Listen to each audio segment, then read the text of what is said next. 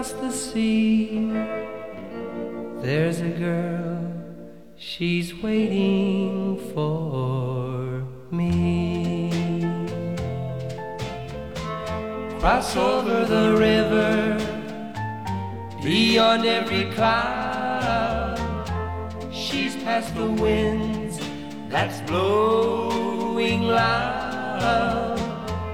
over the mountain. A girl waits for me.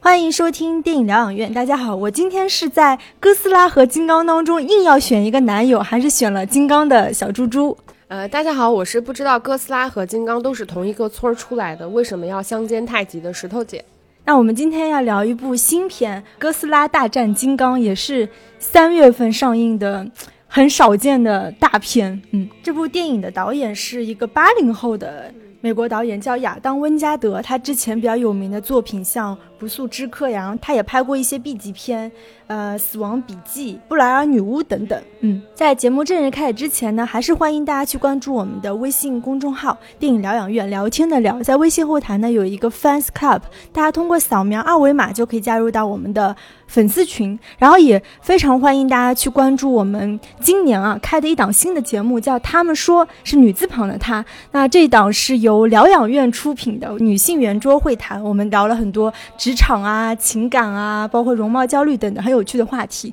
那大家可以关注一下我们的新专辑。这个专辑的话，应该是在我们所有更新节目的平台里面都能够在我们所属的专辑下面就能够搜得到的。那如果大家有特别想听关于女性的话题，大家也可以跟我们积极互动和留言，然后我们会从中挑选一些。而且我们这档节目是不只是我跟石头姐，其实我们每期都有邀请一个不同的嘉宾来分享他们生活当中有趣的见闻。那这期节目呢，我们其实是要追溯一下，因为这两个哥斯拉和金刚呢，都是我们影迷非常熟悉的荧幕的形象。就是这两个怪兽到底是从什么时候开始有这样的起源，我们会带大家去追溯一下，然后我们会聊一下这部片子的优缺点。嗯，我们知道这个系列它其实是一个全新的怪兽宇宙，最早应该是一四年的那部哥斯拉开始的，呃，然后包括二零一七年的金刚骷髅岛，然后再到二零一九年的哥斯拉二。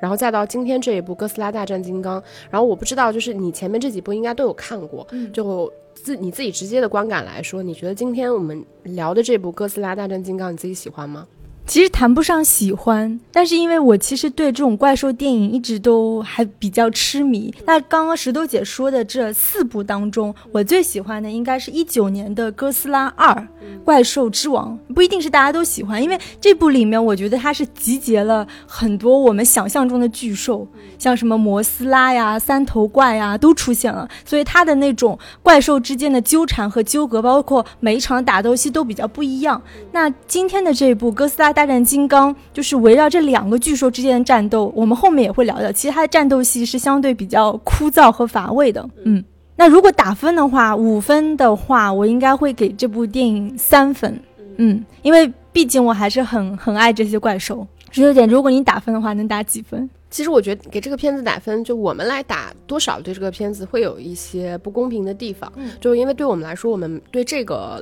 类似于这样的呃怪兽的电影，其实本身并没有那么强的倾向性。再加上其实它整体的拍法，我觉得是一场一场爽戏堆起来的，这种大怪兽大战的爽戏堆积起来的。那女性其实对于这些部分的戏份，大多数女性啊，我觉得可能是接受起来没有那么的愉悦感那么强。对，所以对我来说的话。我其实对这个片子，如果五分满分的话，我能打个两分吧。嗯，那你打分真的很苛刻哎，你不看在金刚的颜值上吗？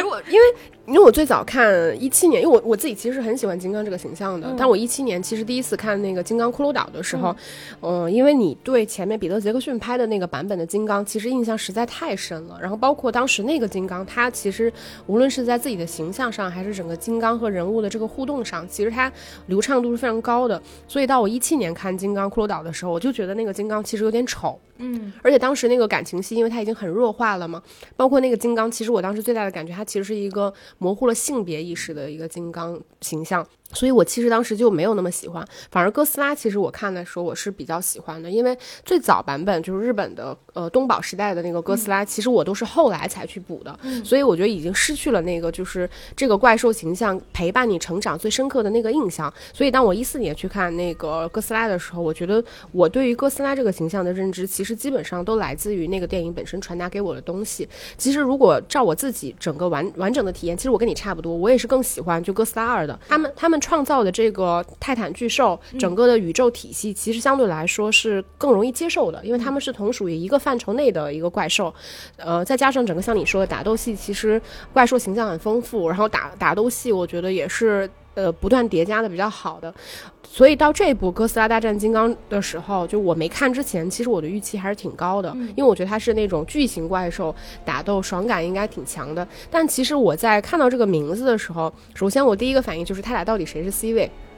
嗯，然后我后来觉得哥斯拉在前面，应该哥斯拉是 C 位。再有就是，其实你。呃，预判你也觉得，就是金刚的战斗力其实是肯定不如哥斯拉的，嗯，因为哥斯拉是有很多技能的，包括就是前面两部电影的铺垫，你看得到哥斯拉身上就它本身身体是非常坚硬的，就是什么一般的炮弹都是打穿不了的。再有，其实人家是能够就是各种人类能想到的巨型武器，其实放在他身上反而对他是一个加 buff 的过程，他就是很强很强的，呃。这样一个作用，再加上其实哥斯拉前两部铺垫的时候，它每次出现的时候，它其实是为了维持一个整个地球生态的平衡，嗯，对吧？它是一个非常好斗的这么一个怪兽，它是不能允许其他的怪兽同样在地球上去破坏这个平衡，所以它的规模和那个怎么说，就是胸襟。和这个使命，你觉得更强？但是金刚其实第一部骷髅岛出现的时候，它其实就是在一个偏远的岛上。虽然说它肯定是有意识的为了贯穿着整个故事线来进行的，但是你就觉得它维持这个岛的平衡的时候，整个格局就比较小。再加上金刚，其实可能人类对于金刚这个形象的印象，其实它就是一个加大版的人人类的样子，或者猩猩，就是它没有什么特殊的技能，嗯。所以他的战斗力，就你光想象你就知道他肯定不如哥斯拉。但是到这部电影里面，其实金刚真的还挺弱的，他就是一直需要人类去救他。然后哪怕说他最后拿到了一个就是自己的道具，嗯，但是那个道具起的作用，其实关键时刻也是哥斯拉帮他来完成的。所以。爽感嘛，我觉得我肯定是有的，但是我其实基本上爽感，我我会觉得就是他这个电影里面的一些打斗戏份叠加可能没有那么好，所以我有被爽到，但是没有被很爽，所以就可能打分不是很高。嗯，因为刚刚石头姐说她觉得。从电影的片名来看，C 位就应该是哥斯拉。对，然后很巧的是，一九六二年的时候，东宝他有拍一部叫《金刚大战哥斯拉》，相当于就是呃，这次也算是传奇还了东宝的一个人情嘛。因为之前他们就是有互相串戏过。然后说到金刚的形象，就那部一九六二年的金刚真的是非常吓人，他那个牙齿都是感觉没有做过牙齿矫正的，就是七零八落的，非常难看。然后，因为是毕竟是一九六二年拍的嘛，所以他们当时是用那种定格的模式去拍的，所以就是整个打斗戏其实不是很流畅。那到这一步的时候，光看他们俩这种打斗戏。还是有很多看点的，毕竟他们是在香港拍的，在铜锣湾，就是你想人口密集度、建筑密集度都非常高的一个地方，所以他们每次那样随便一踩，把一幢大楼，那种大楼都很贵，你知道吗？就像寸土寸金的地方，被两个怪兽破坏的那么淋漓尽致，就这一点还是还是有看点嘛。我我问一下，那一九六二年版本的那个《金刚大战哥斯拉》，当时谁赢了呢？因为这部我没有看过。其实还是呃哥斯拉赢了。相当于最后哥斯拉也是放了金刚一马吧，嗯，所以这部大家肯定最关心的问题就是谁赢了，就是很显然就是他们俩最后就和解了吧，因为他们俩一起对抗了那个机械哥斯拉，嗯。那我现在来简单的梳了一下，就这两个怪兽的缘起。那刚石头姐也有简单的去分享，就是这个新的怪兽宇宙系列是四部电影嘛？那这个其实是从一四年，就是传奇影业和东宝加上发行商华纳兄弟，就他们三家公司一起去搞的这个全新的系列。那在早之前，其实哥斯拉和金刚都出了很多很多电影。我们现在就来带大家回溯一下，到底这两个怪兽的，就是在电影方面的缘起。那金刚它最早是诞生于一九三三年，也是我们整个电影史上早早期最著名的一个怪物形象。嗯，他的他的故事，他的故事的呃。他的故事的背景其实和彼得·杰克逊版的金刚是一模一样的，因为彼得·杰克逊版的那个是完全去复刻了那个故事。基本上就是说，是一个导演，他来到一个人迹罕至的窟窿岛，他想寻找传说中的巨型猩猩金刚来拍摄电影。那在这个遇到金刚之后呢，金刚就对那个电影当中女演员安达罗产生了迷恋，然后最后金刚被麻醉带到纽约，这也产生了就是影史上一个非常经典的场景，就是金刚带着美女。攀爬了帝国大厦的那个，在帝国大厦上打飞机的那个场景，对对，这也是后来就是大家当时说，一九三三年出现的那个金刚，其实它代表的是一个更阳刚的黑人的形象，它是对白人形象的一种。反抗和挑战，因为当时二零一七年的那个金刚，当时是为了写稿子，然后我，所以我一九三三年的，包括彼得杰杰克逊版本的中间几部，其实我都有看过。然后，如果大家感兴趣的话，真的推荐大家去看一下一九三三年那个版本的金刚，因为它非常好笑。就是他今天看起来其实真的非常好笑，因为那个金刚它其实更符合三十年代的那个时候大家对于传统怪兽的想象，它就是一个没有任何性格、情感，然后包括非常极端负面的这么一个形象。它金那束金刚真的是一个完全负面的形象，它并没有因为他对女主角产生了一个感情，你就会对他产生非常强的这个同情心，不会的，因为他的那个是非常像玩偶一样的嘛，包括他那个眼球的转动其实都非常的虚假。嗯，但他那个电影里面，他确实是制造了很多，就是后来。来，我们在彼得·杰克逊版本里面看到那些经典的台词，比如说是谁打败了金刚？The Beauty beat the Beast，对吧？然后大概就是，反正就是这些经典的台词，其实都是在这部电影里面产生的。就大家如果感兴趣的话，还是可以看看，因为它跟后来我们看到所有这种非常拟人化的、非常正义的这个金刚形象，其实是有很大差别的。但同时，也是这部一九三三年的电影，它创立了就是两大如今特摄片的主题，就是一个是。荒岛遇怪，一个是怪物进攻城市。那这两个主题之后，在什么《侏罗纪公园》啊、哥斯拉系列当中都有被放大，也都是延续至一九三三年这个电影。然后。其实，一九七六年的时候，好莱坞是重拍过一版的《金刚》，也是当时第一版的彩色金刚。但是因为当时大家对他的那个猩猩的形象都是颇有微词吧，这部电影不算成功。一直到二零零五年，彼得·杰克逊翻拍那个版本，也是大家目前就是你对金刚形象，刚石头姐分享他对金刚形象的来源都是来自于这部电影。嗯。然后也是因为这部电影，就是它让金刚产生了一种那个暖男的属性，就好像就是现在就是听到金刚，你就说金刚一定是，好像现在大家谈到金刚，就是一定会觉得金刚是配美女的，就是金刚一定是爱美女的。然后他不再是那种传统意义上很很反派、很怪物的形象，而是非常关心、爱上女主的这样的一个形象。对。就是像这部电影里面，他虽然就是哥斯拉大战金刚，他虽然没有说给金刚金刚穿插一段感情戏，但是其实能够真正跟金刚交流的是一个小女孩，而且是一个土著的小女孩，就是她还是有去强化金刚非常铁汉柔情的这一面。因为小女孩的形象肯定是很柔弱的，但是她能跟这样一个很强大的金刚产生一种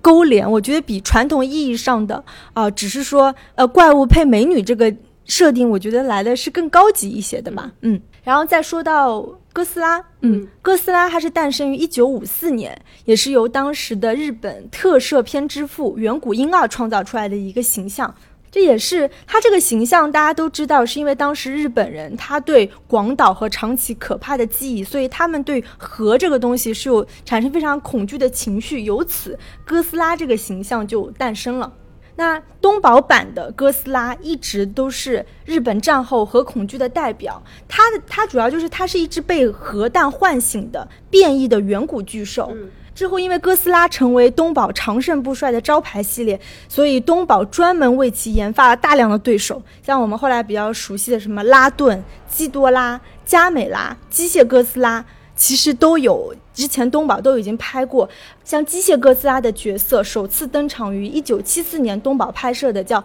哥斯拉对机械哥斯拉》，嗯，所以相当于这部里面的机械哥斯拉也并不是第一次出现，只是高级了很多，先进了很多，嗯。然后到一九九八年的时候，美国灾难片的导演叫罗兰·艾莫里奇拍摄了好莱坞版的哥斯拉，那这一版的哥斯拉其实是更接近一个巨大的。变异的蜥蜴，它跟东宝派的哥斯拉形象其实是有点差异的。那到现在，刚刚我们讲的一四年之后的怪物宇宙系列里面的哥斯拉的形象，还是比较忠于东宝原来创造的那样的形象。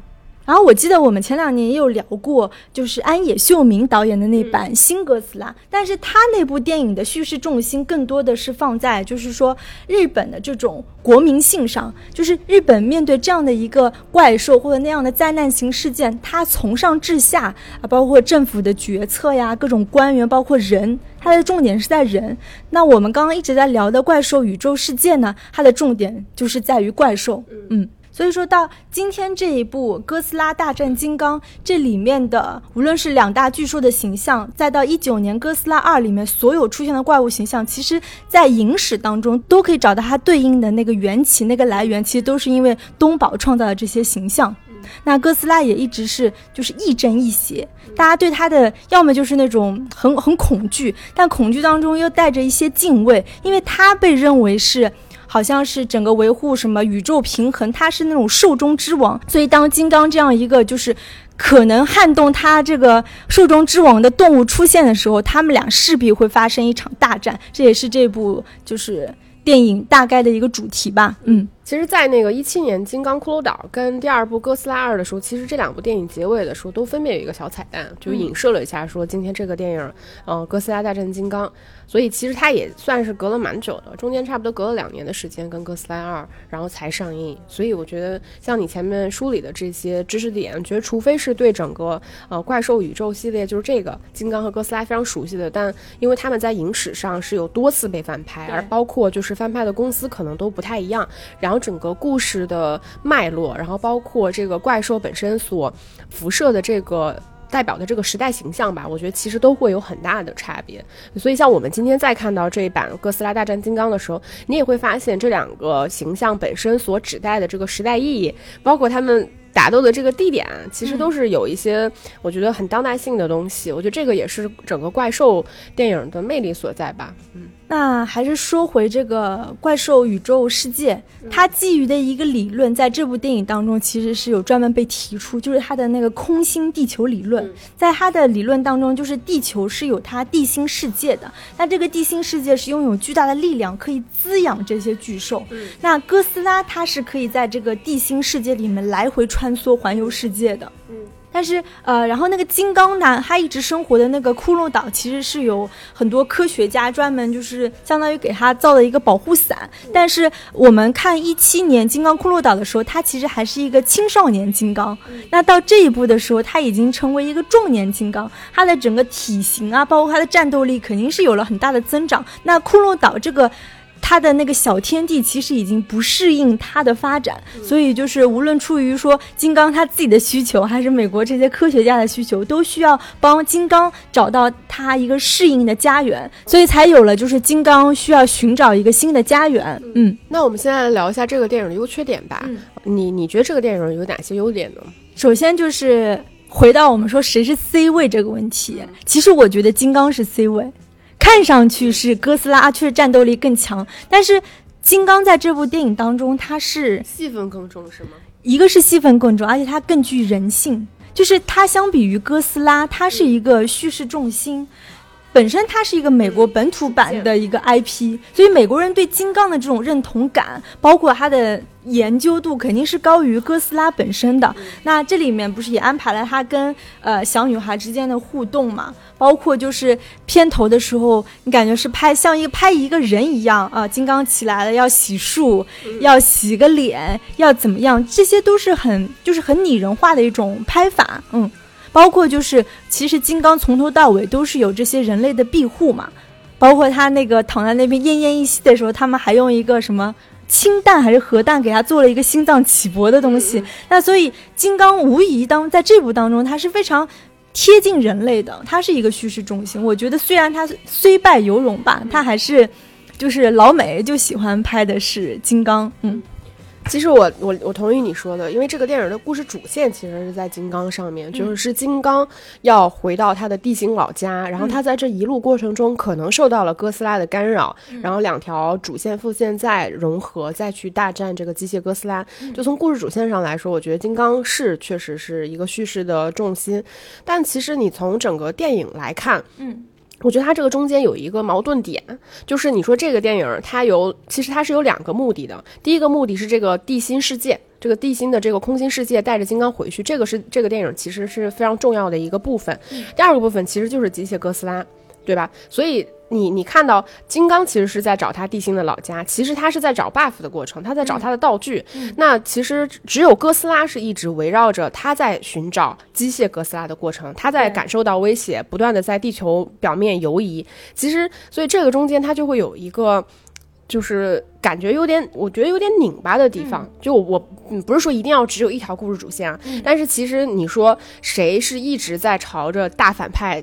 就是行进的过程中呢，其实是哥斯拉，嗯，对吧？而且就是金刚这个形象，其实它一直以来在各种怪兽里边，它都是更容易跟人类产生共情的，毕竟它是个猩猩嘛，对吧？就是人类也更容易在这个形象身上去投射一些很复杂的这种人类情感，像包括这部金刚，其实它都能通过这种手势的方式去跟一个小女孩，人类的女孩去沟通，看上去已经很复杂的话了，就是他懂手语，这个就是金刚已经越来越拟人化的过程，但其实。我觉得怪兽这种样子，反正对我来说啊，我觉得它不是特别的，就它不会因为它越来越像人，它就越来越有魅力。就反而像哥斯拉这种非常高冷的，对吧？然后格局又大的，然后又亦正亦邪的，然后又特别强悍的这个形象，那它才会就是成为一个就是在怪兽电影里面更容易让人产生。情感的，就是更容易产生认同感的，这么，因为你毕竟是你不是真的怪兽，你要完成你自己的使命嘛。所以在在这部电影里面，我认同你，就是故事主线上来说它是金刚，但是其实从完成度来看，嗯，其实哥斯拉。反而在这个电影里面产生了起到了更重要的作用。嗯，这点我赞同。因为为什么大家爱怪兽电影？除了你说它本身的形象，包括它打斗戏什么爽片之外，我觉得也在于一种神秘感。就大家对未未知的东西，你是保有一个敬畏心和神秘感，因为你恐惧，所以你不知道他会做出什么样的举动。然后就是。这部电影当中，我觉得另外一个优点是在于主题方面吧。在这个系列当中，哥斯拉和金刚被认为是一个更高的种族，它比人类是优秀的。那人类它为了夺回那个食物链顶端的位置，就是那个公司嘛，A Apex 公司，所以它才创造了机械哥斯拉。因为源于人类对于巨兽的恐惧啊、崇拜以及一种掌控欲，所以这是这个故事。更背后的一层主题吧，他其实他的内心也非常异形，因为异形里面是将异形视作一种更高级的种族，它是比人类优秀的，因为它更加纯粹，更加能适应环境，而且它是没有什么悔恨、道德感，就是你不能用人类的那一套去定义异形应该怎么样，所以它是一种叫什么社会达尔文主义。那《金刚大战哥斯拉》当中的设设定其实是非常类似的。就是巨兽，它是更高级的种族，但是人类他对于这种高级的理解就很很狭隘，所以他才会模仿。那你既然更高级，我就造一个机械哥斯拉，我从各方面性能上面是比你这个 传统的哥斯拉更高级，所以他想人类想站到那个食物链的顶端，就是人类的那种终极的欲望。但是，当最终哥斯拉它其实是跟金刚就是相当于联手起来，一起打败了人类创造所谓更高级的机械哥斯拉的时候，就是对这种食物链关系的否认。嗯，就是强者之间不是说我必须要比你强要打败你，其实强者之间是有一种互相欣赏、互相合作的。就像最后就是哥斯拉和金刚之间，他们俩。全程无对话，光打打完之后，两个人又有种惺惺相惜的默契，最后一起联手干掉了机械哥斯拉。我觉得这个才是真正的高级，就是他们是更高级的物种吧。嗯。对，其实我也认为这个电影的主题是它蛮大的一个优点之一，因为它其实体现出来了一个非常强烈的反制人的倾向。嗯，对，因为怪兽其实像你说的，它可能无论是从体型上还是战斗力上，它远远高于人类。那其实人类就是像像人类推进所有的科技发展。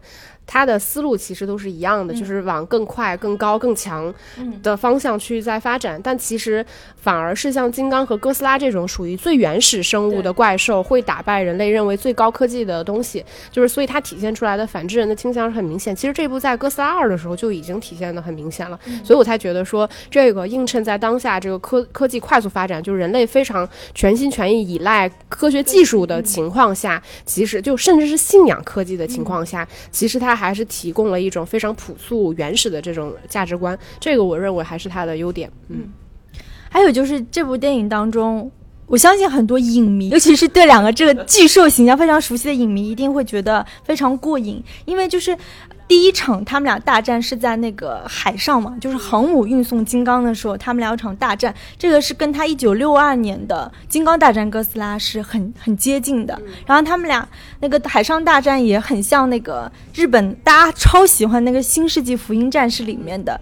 二号机大战于天使的那个场景也是非常接近的。就是说，其实这部电影当中的那种打斗戏，还是有很多借鉴之前的一些迷影梗。因为我看过那一九六二年，就他们俩的那种打斗的时候，也是基本上是拳拳到肉的那种，金刚也时常捶胸，然后就两个人就是贴身肉搏的那个感觉。其实，在这部电影当中有很多还原的地方，嗯。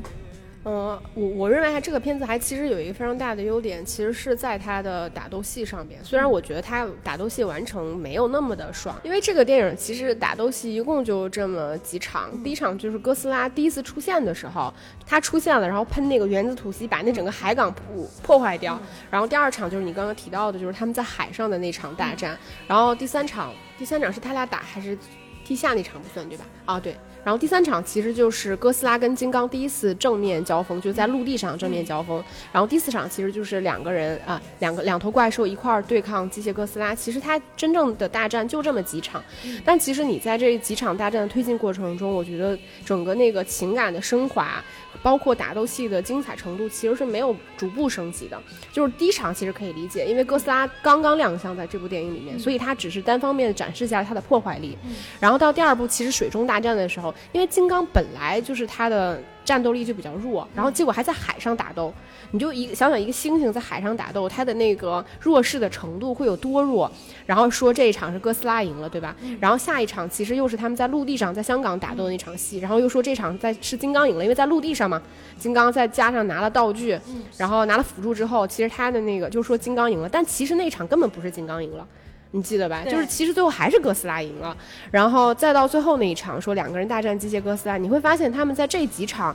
打斗戏的过程中，并没有一个特技的加持，就是说我我的突然展现出来一些什么我没有的能力，或者说他们打斗戏本身有什么样精彩，它其实还不如哥斯拉二里面就是大战基多拉的时候，那三头怪兽打斗的时候，其实它确实是很好看的，因为三头怪兽像你说它表现出来的战斗力，包括它的技能，可能是。对你来说，相对来说是未知的，但是金刚呢，就拿了一个道具挥来挥去，要么就是不停的打拳，对吧？嗯。然后呢，其实哥斯拉呢就是甩尾巴。对吧？然后就喷个那个原子吐息，就其实就这么点东西，它其实不足以支撑说四场大战里边由这两个怪兽主主要完成的，说你打斗戏如何如何的精彩。包括像机械哥斯拉，我觉得它最后没有展现出来说一个作为一个机械哥斯拉，它的超能力到底在什么地方，就它到底牛逼在什么地方？其实它完全就是一个，我觉得低配版的哥斯拉，就是它身上所有的东西，只是说它会有一些导弹嘛，对吧？它身上后背。背脊的地方可以发射出来一些导弹什么的，就是我我觉得从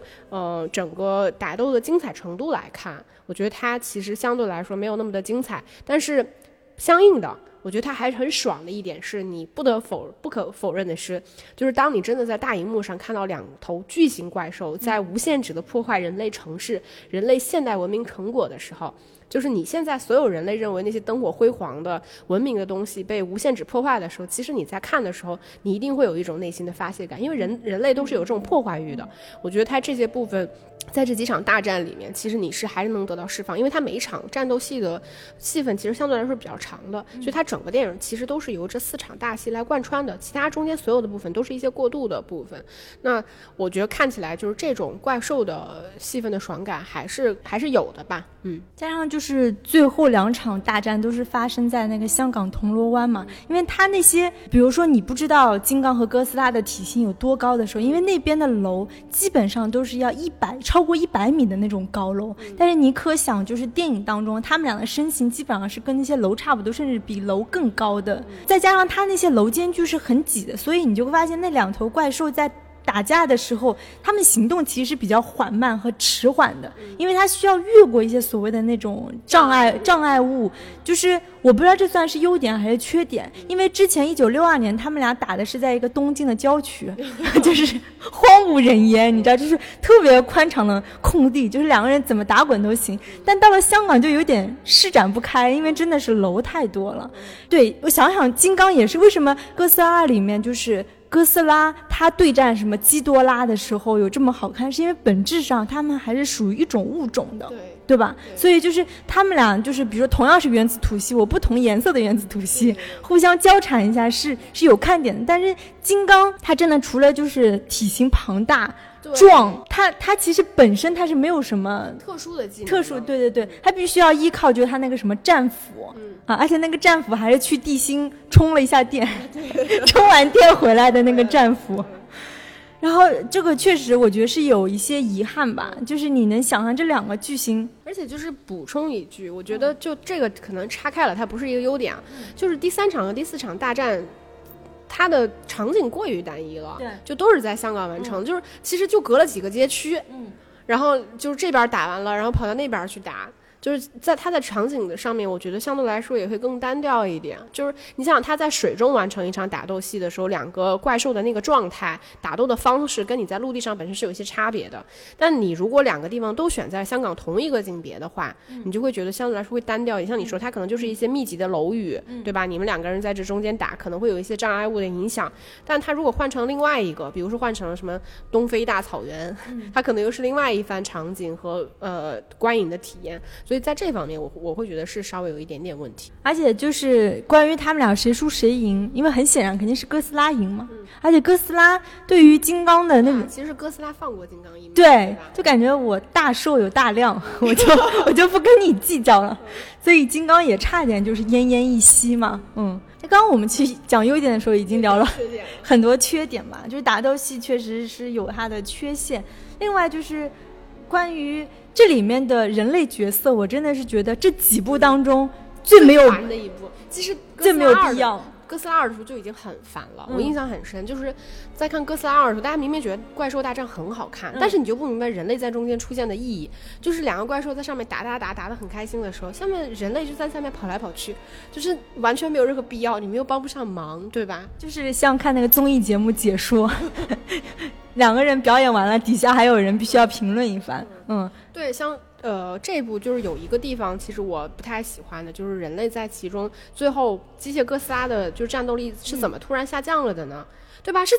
九，太扯了！我觉得就是这种设定，就让人家就让人特别接受不了的，就是你这么高精尖的一个科技，最后不防水。嗯，对，这种这种东西就让人特别。不能接受，就是我前面铺垫了那么多，这两个怪兽要如何毁天灭地的去打斗，结果你最后人类撒了一瓶酒，对吧？这个战斗突然就形势大逆转，这个太具有偶然性了，对吧？虽然他前面那瓶酒也埋过这个伏笔，说它是一瓶酒，但是它装在了一个那个枪套里面，对吧？我们也知道说最后这个酒可能会有一些作用，但你没想到这个作用是这么的偶然，而且这是一个 bug，本身就是机械哥斯拉，它并非一个纯机械的东西，这里面也讲了，其实。它的那个什么中央 DNA 系统是用上一部那个基多拉的其中的一个头的 DNA 来组成的，也就是说，这个机械哥斯拉它本身是有自己的意识的，它并不是纯机械操纵。那既然是有一个自己意识能思考的动物，它怎么可能因为只是说一个按钮坏了，所以它整个就 bug 掉了嘛？这也是一个我觉得蛮大的缺陷吧。嗯。而且它这个里边其实用到的一些人物是跟哥斯拉二，包括那个金刚，其实跟金刚可能稍微连接性会弱一点啊。但是它可能跟那个哥斯拉二的时候，其实它的人物是人类啊，基本上都是同一个脉络下面的人物。但其实如果你没有看过前几部，你突然来看这一部的话，你会觉得这个里面人物关系有点莫名其妙的，对对吧？比如说这个小女孩为什么就是这么的，就是要这么关心哥斯拉？然后他一直就是忙前忙后，但其实也没有干啥，然后最后还上演了一段就是父女重逢的这个戏份，你都会觉得说他在这个电影里面间歇性穿插的这些人渲染人类情感真挚和呃崇高的这些部分，他就非常的可笑，就是你人类在这场大战里边，其实你是起不到任何作用的，最后你还要靠人类情感来升华一下，他就总总体你的感受其实就非常的强行，嗯，就是他这些人类。人物跟我们刚刚讲那么多，就是巨兽之间的那种高级感，它其实是比较割裂的，对对吧？对，它反而会破坏，就是说这一场一场大战堆砌过程中的那种节奏和情绪，就是人类每次出现都会把这种情绪打乱掉。嗯，就是还有一个黑人大哥嘛，也是咱做播客的。对，没错，对，播客同行同行，那黑人大哥就是负责搞笑，对吧？就是播客能做成那么会营销，我觉得也是我们值得学习的地方。是。然后这个片子里面，我觉得可以零散提一下吧。我觉得还有两个地方是缺点。第一个地方的话，就是哥斯拉为什么会放过金刚一马这个事情，其实我就有点不能接受。嗯。虽然说，就就我我觉得可能这个也有我一定的偏见啊，就我对哥斯拉这个形象的认可，因为哥斯拉它真的是一个亦正亦邪的形象，它本身是没有什么绝对的是非善恶判断的，它做所有事情的目的其实是基于要维持地球平衡、生物平衡，就它不能允许一个跟它同样量级的生物在地球上。就是为所欲为，他一定要消灭这个生物来维持这样一个基本的生态平衡，这个是他最原始的一个出发点。所以，当像金刚这样一个虽然说战斗力可能不如它，但基本持平的这么一个巨型怪兽在人人类地球上生存的时候，哥斯拉居然会因为就说什么我们刚才同仇敌忾了，然后我就把你放过了，这个事情我觉得不应该发生在哥斯拉的身上。你比如说像金刚，他在那个那一个关键的时间节点上看到。哥斯拉快死了，小女孩跟他说：“说你们他不是你的敌人，你要去帮他的时候，因为他前面铺垫了很多关于金刚他非常拟人化的那个部分，所以你还可以强行的稍微接受一点。但哥斯拉这个行为，其实我就已经觉得我不太能接受了。我觉得哥斯拉不是这样的，这样没有这样非常拟人化的一个形象，他就是一定要干死你。”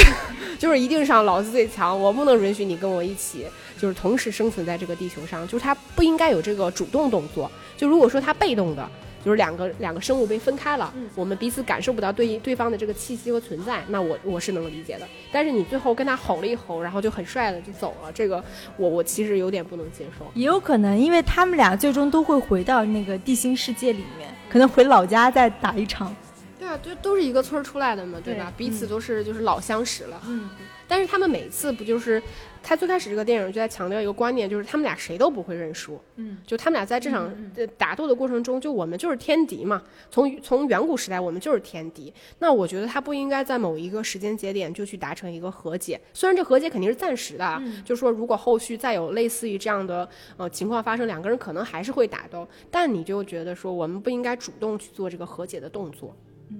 嗯，还有还有一还有一些就是我觉得是零星的缺点吧，就是我觉得这个片子整体在视效上面是比较偷懒的，嗯，它没有什么特别出彩的部分，尤其是有一些部分，像那个那三个人人类，然后在那个。地心穿梭的，在在地下就是快速去漂移的那个时候，那那就是迪士尼的那个创极速光轮啊，一样一样的。它不光是说那个那个舱体的构造，地下的那个环境像迪士尼那个创极速光轮，连它漂移起来的时候，那个东西它就是你玩创极速光轮的时候，告诉你说面前这个灯光圈一圈一圈一圈圈亮了，就是你在玩这个的过程中。就。就整体吧，我觉得没有什么特别就是新颖的设计，因为我觉得它这个片子其实是挺有科技感的，它需要依赖一种就是，呃，你人类在创造机械哥斯拉，如果它能成立的话，就证明其实你们的科技水平已经达到了非常牛的程度。那你其实对于说你在创造这些科技，包括整个电影营造出来的科技感，我觉得它要有足够的氛围来依托。但其实呢？因为在这种怪兽电影里面，人类所处的位置它是非常非常弱的，就是人类自以为聪明的去窃取一些所谓怪兽的这个基因也好、能量也好的时候，你看得到他们的做法本身都非常的拙劣。就是它之所以能成立，完全是怪兽不 care 你在做这件事情。就这怪兽但凡上点心，你这事儿都做不成。然后再加上它所营造出来这科技感本身非常的弱，它有一种就是一方面有一些机械感，然后有一些科技感，但整体其实这个氛围营造的都不是很强。然后包括像你记得就是他们那个在香港大战的时候，旁边有一只有一个大厦上面不是印了一个大大的精工的 logo 吗？对吧？然后我当时就想说，这楼它绝对不会塌的。果然就过了几个镜头，其实这楼它就已经不再出现了。就这种部分，它都会让你瞬间来跳戏。嗯，这里面其实刚刚有提到，它那个机械哥斯拉的那个原理，其实是通过那个日本那个秦泽博士他的那个神经联动到这个机械哥斯拉，但是其实这个东西也是草草了事。就感觉你这种联动并没有对机械哥斯拉的那种战斗力或者它的技能产生一种非常强烈的就是引导作用。而且它很扯的是这样的，就是哥斯拉不是一个日本人创造的形象吗？所以他创造出一个机械哥斯拉的时候，他要找一个日本人来跟这个哥斯拉进行一个联动。对，反正就挺扯的吧。嗯，那我们今天的节目就差不多到这里了，就欢迎大家下次收听，欢迎关注我们的微信公众号“电影疗养院聊天的聊”以及我们的新专辑《他们说》，那就下期再见了，拜拜，拜拜。